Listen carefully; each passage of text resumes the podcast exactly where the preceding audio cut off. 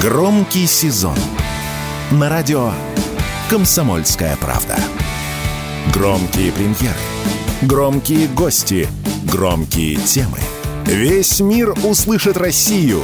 Весь мир услышит радио «Комсомольская правда». В России ожидают серьезного снижения спроса на ипотеку. Эксперты считают, что во второй половине этого года интерес к жилищным кредитам на первичном рынке сократится на 20-30%. Причинами такого резкого снижения назвали ужесточение требований Центробанка. В частности, свою роль сыграло увеличение надбавок по кредитам, которые в конечном итоге ложатся на плечи не банка, а клиента. По мнению экспертов, серьезную роль в снижении спроса могут сыграть и меры поддержки населения при покупке жилья, которые вводили во время пандемии коронавируса вируса, а теперь планируют убирать. Об этом радио «Комсомольская правда» рассказал аналитик по потребительскому рынку Алексей Кривошапка.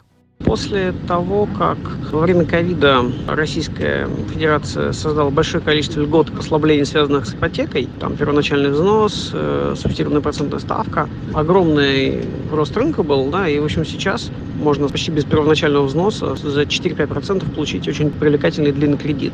За счет этого в целом спрос на эти кредиты очень большой. Но он, конечно, ограничен абсолютной суммой денег, которые есть у людей для оплаты первоначального взноса и ставки. Поэтому, если берут субсидию, что, скорее всего, сделают, то, понятно, на довольно серьезный объем снизится спрос. 20 или 30 процентов – это, скажем, вопрос счетный, но то, что будет эффект серьезный, это очевидно.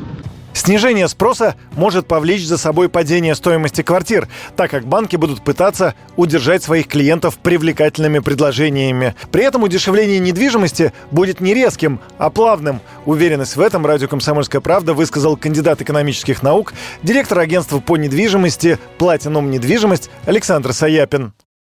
Понятно, что они будут падать. А, падение будет неравномерное, потому что а, есть информация, что вот, да, 13 числа, завтра, послезавтра, будут еще поднимать ставку, и, соответственно, это еще как бы ударит по ипотеке. А наш прогноз, что будет медленная стагнация примерно на 1,5-2% каждый месяц.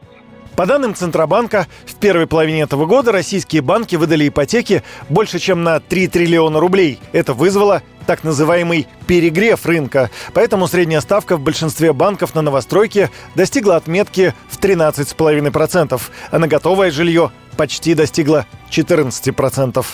Юрий Кораблев, Радио КП.